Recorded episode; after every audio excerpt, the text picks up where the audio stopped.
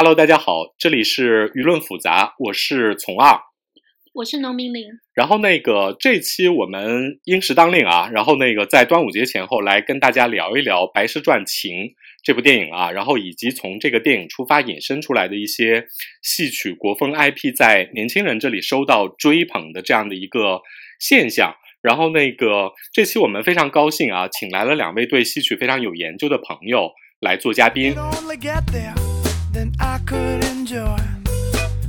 我给大家介绍一下啊，第一位是我的一个豆友，豆瓣上的朋友，他在豆瓣上的 ID 叫拐子流星锤，然后我出于好玩，直接叫他拐老。拐老是我在豆瓣上看到的写戏曲写的最好的作者，然后所以这次非常荣幸能够请到他过来一块儿聊一聊。拐老跟大家打个招呼。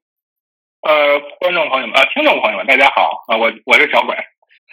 然后那个我们的另外一位嘉宾是朱学亮老师，他曾经编辑出版过一些戏曲的论著，而且还是一个呃戏曲公众号“出门看戏”的编辑。然后欢迎对戏曲感兴趣的听众来关注一下。然后朱老师也跟大家打个招呼。大家好，嗯，我是出门看戏的小编费老。这是两个，一个拐老，一个费老。对。然后那个。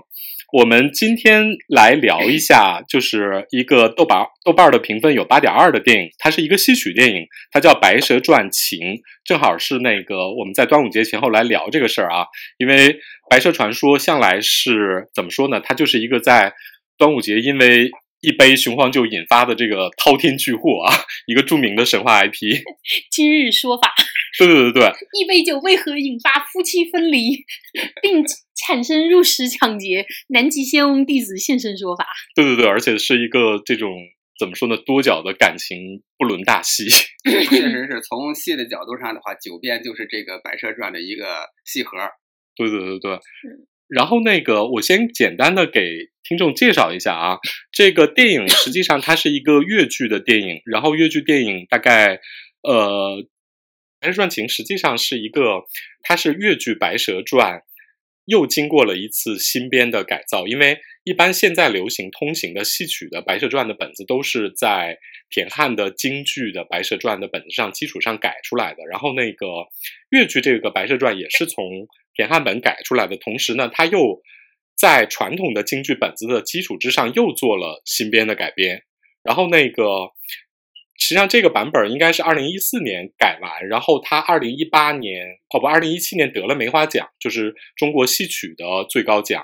然后呢，到了二零一八年的时候，其实是广东粤剧院和呃珠影集团联合准备拍一部电影。他们一开始的目的就是不是拍给戏迷看的，他们一开始就是为了给那个这种不看戏的广大观众来看的。它是在二零一九年其实就拍完了，在平遥电影节上有上映，然后但是今年在五月二十号在全国做了一个公映，然后这部可能相对来说小众和冷门题材的戏曲电影，实际上是在观众那里得到了非常好的口碑，尤其是在年轻时代的观众那里，就是呃大家非常受欢迎，这是一个很难得的现象，就是。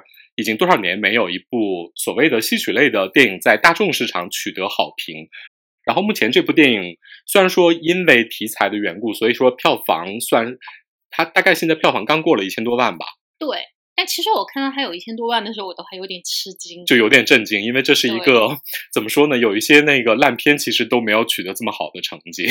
对，就是他以他的这个题材和事先的宣传量，包括这些主演来这种常规计算的话，你你你会觉得，哎，一千多应该是个惊喜吧？对，实际对于戏曲这个题材也好，还是对于粤剧演员也好，都不像前以前那个时代观众那么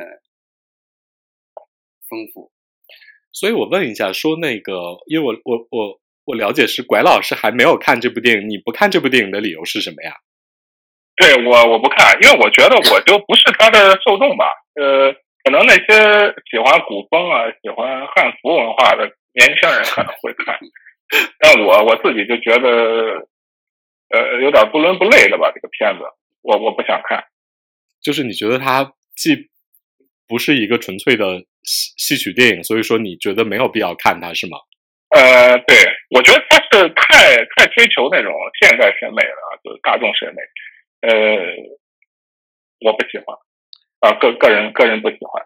了解。然后那个，呃，因为那个我们的另外一个主播李玲同学，实际上他也平时是不看戏曲电影的。然后你看这部电影，你你你觉得你看完了点是什么呢？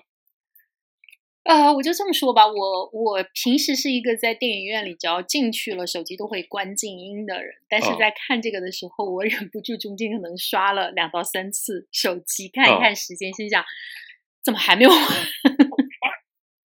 对，就是他，他对我来说有一个问题，就是他的故事非常呃。非常非常传统，它没有在任何一个环节去做创新，就是在《白蛇传》上，因为《白蛇传》这个文本啊，就是从五代到近代，它被改写过非常多次，而每一次这个对《白蛇传》文本的改写，其实都跟当时社会思潮和两性关系的这种变迁是有联系的。但是我其实在这个电影里，我没有看到任何这种当下的东西。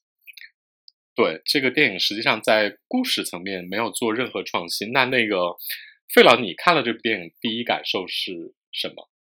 我觉得我对这电影没有太多的期待，因为它就是戏曲，然后拍成电影的，所以不可能像农明林老师这样期待的有什么变化。所以在剧情上的话，我对它没有什么期待。然后戏曲拍成电影的话，我本身也没有什么期待，因为戏曲 对戏曲电影。嗯，一直也没有解决好这两个艺术形式的这种结合，嗯，所以你从特效的角度讲，它肯定拼不过那些纯粹的动画片。然后从古风来说的话，你没法比那个造型更精良的那些古风，它又是一个戏曲，所以呃哪方面都不是很纯粹。但是之所以我觉得能够引起一些关注的话，还是因为它本身带着戏曲这两个字，可能别人会以为这是一个什么样的。戏曲电影，我我我其实是这样的，就像你，因为我不是一个行内人，我不听戏，所以我其实反而是主要带着对这个越剧的这种。期待性去看的，但我其实在这个电影里没有看到，就是一个对我而言相对陌生的剧种带来的那种陌生感和有趣感，所以呢，我就会去说啊，那你文本上给我一点创新也可以，但这这个部分也没有给我。至于说他那种古风是个。我那天还跟虫儿说，这不是一个一六八八新中式风吗？都不是反几新中式，因为 反几新中式还要更有设计感和更贵一点。这个就是一六八八阿里巴巴批发的新中式风的一个审美。然后特效呢，我我我觉得以他这种可想而知的低预算来说，做的还挺好的。但也像你说的，你要跟放在这个大的环境里去比，它真不算一个特效特别好的。可能，当然，这个说这话说的有点求全责备啊。呃，我就是说我我个人的感觉是这样。因为那个，其实我我我最开始去看这部电影的时候，我大概知道它是一部非常受年轻人追捧的戏曲电影。我当时就猜了一下啊，因为我觉得它能够出现在越剧里，实际上是非常正常的。如果说在当下这个时代还能够有一部戏曲电影出圈的话，我其实是挺期待，要么是广东越剧，要么是。江浙沪那边的越剧，就是另外就是那个越剧，然后那个因为越剧实际上，我觉得它有一个它它相对来说是一个比较年轻的剧种，而且它是继承了怎么说呢？我觉得继承了香港的那种戏曲电影，或者说当年邵氏的这种黄梅调电影的传统，因为那个本来就是一个面向大众的，然后这样的一个有有一点戏曲色彩的，但实际上它是。完全拍给大众看的这样的一个通俗电影，然后我觉得如果能诞生出这样一部电影来说的话，从广东这个土地上诞生是特别正常的。而且看完之后，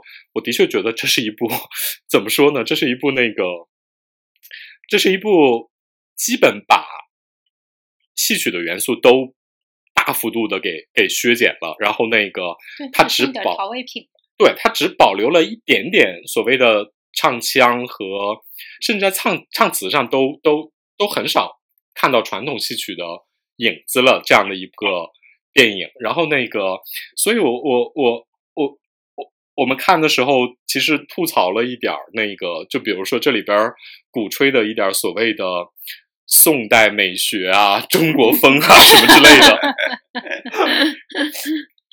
因为那个这这里边实际上是一个怎么说呢？就是有有有批评者啊，就比如说说到这个所谓的美学风格啊，他他实际上批评的比较严重的，会认为它是一个影楼风，就是差不多，对，差不多，差不多是个影楼，没有更高，就是古风影楼。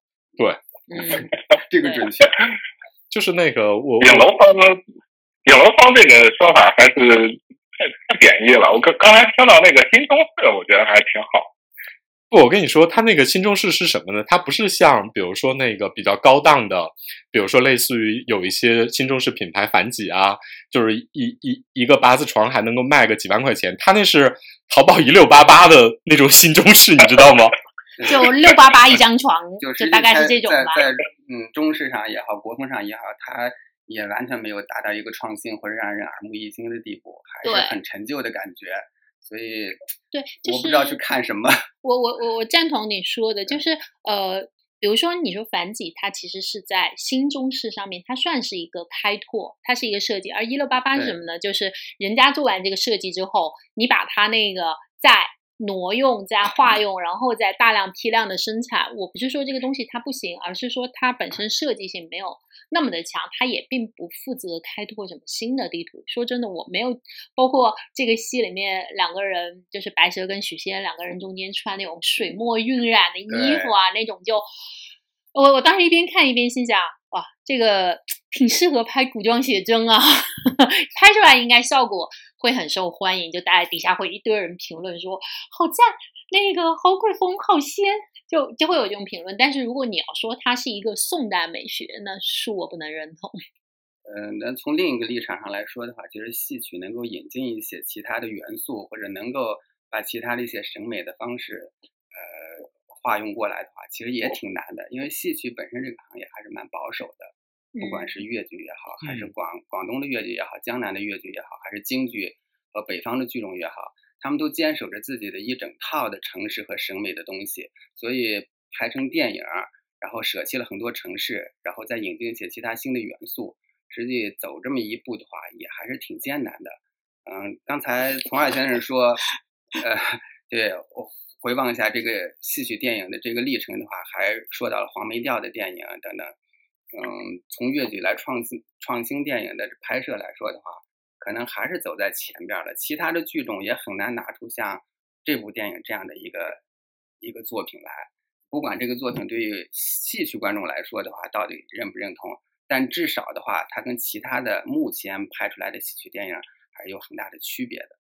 那我我我打断一下啊，就是 作为一个外行，我想知道你说的省略了很多戏曲本身的城市，这个城市是指什么？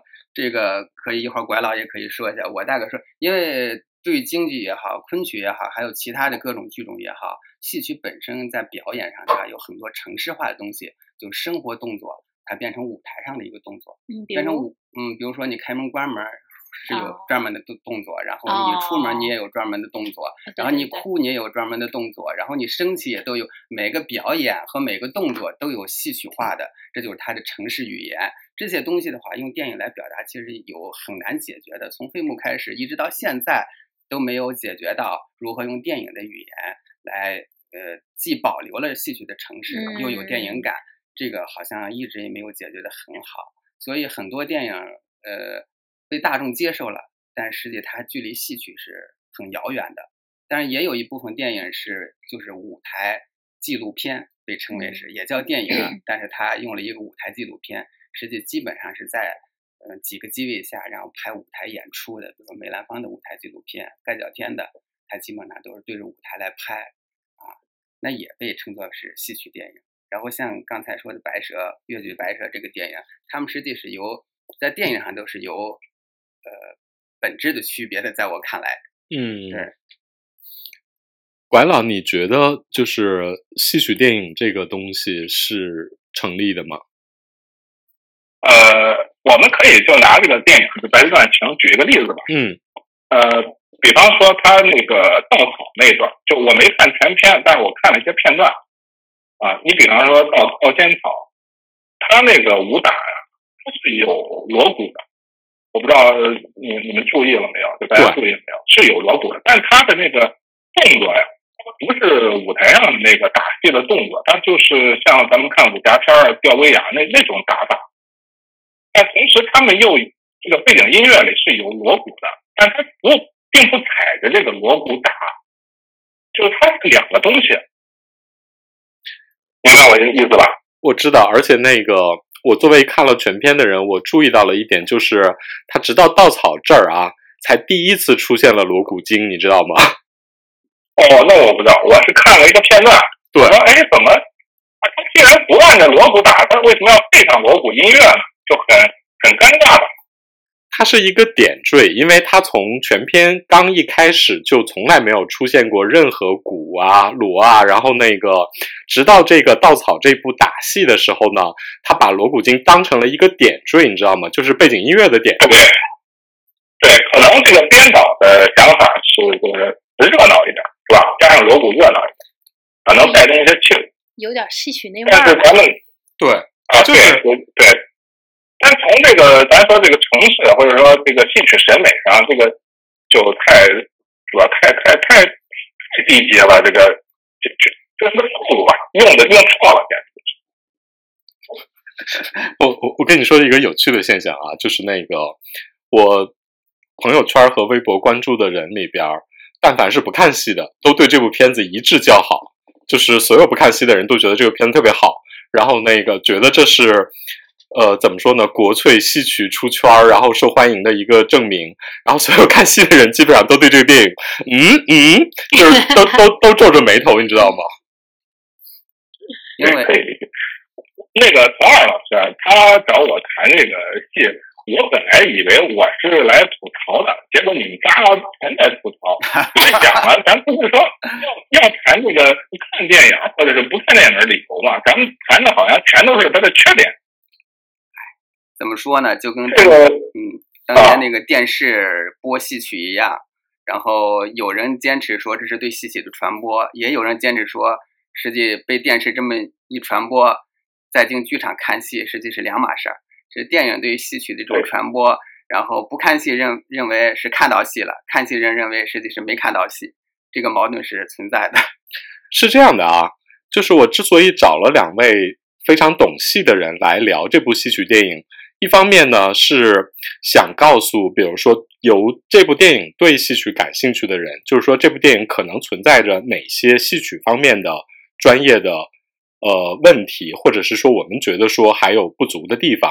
另外一方面呢，我也是想通过，比如说那个呃，我们聊一聊戏曲电影这个所谓的东西，或者是说我们接下来还会聊的就是关于。呃，专业的戏曲人，比如说李维航的这样的生活的一些影视剧，然后来给大家做一点更多的视野上的普及。因为那个，就是再说回这部电影啊，就是我们吐槽了半天，就是我后来痛定思痛啊，我思考了一下，因为我作为一个呃看戏看了很多年，同时呢也在影视行业做了很多年的人，我想了一下啊，就这部电影为什么能出圈儿，就是怎么说呢？我觉得说它。可能的确是在戏曲方面做的有这么多缺点的基础之上，它反而最大程度的让普通的观众削减了任何的门槛，所以可能是他在所谓的出圈或者是受欢迎的一个一个原因。然后那个管老之前我们聊天的时候，他给我总结了一下，他。觉得这部电影之所以能够出圈，是因为他把媚俗做到了一个极致。我觉得这也是一个 一一一一个非常好的判断。就他拆门槛了吗？他把这个戏曲的门槛拆了，就出圈了。嗯，当然了，我我我在想，他刚才那个管老师说这个也也是的，就四个人都觉得，嗯，他有那么好吗？感觉这就是四个老登在这儿分析，为什么年轻人喜欢一个我们觉得，嗯。就这样的东西。对，如果说一千万的票房对于戏曲界来说已经是一个不错的成绩，那他媚俗就是对的呀。他不媚俗的话，他怎么会来有一千万的票房？怎么会有年轻的观众会进去进电影院去看这个电影呢？所以这这都是没办法的事情，我觉着。你要说媚俗呢，肯定就会有人说戏曲当年那也是一个大众消费品，包括莎士比亚最早的时候，呢也是一个大众消费。说什说什么俗不俗的问题呢？对。对，我觉得我们批评的倒不完全是它俗不俗，而是说你有没有给出一点新的东西。对我，我其实只要你有一点新，我就会觉得你很棒。就像我们之前拼命吹吹那个自来水，吹头号玩家呀。你说头号玩家的故事不俗吗？它也挺俗的，但它确实是在工业的这种新感和爽点节奏上，我觉得哦，你给我看了新东西，我觉得是 OK 的。这个票价是我我我付的很值得。但是白蛇传对我来说是。你说说美学吧，我没有看到什么打动我。做一个穿汉服的古风女子，我我没有觉得她有打动我。对你，你你你中了刚才管老说的枪。对我刚才管老说的，心想这不就是我吗？对，如果好的艺术的话，它一定是经过商业这种评价和沉淀，然后被市场肯定了，才是一个好的艺术。如果仅仅剩下媚俗的话，它也不会传播出去的。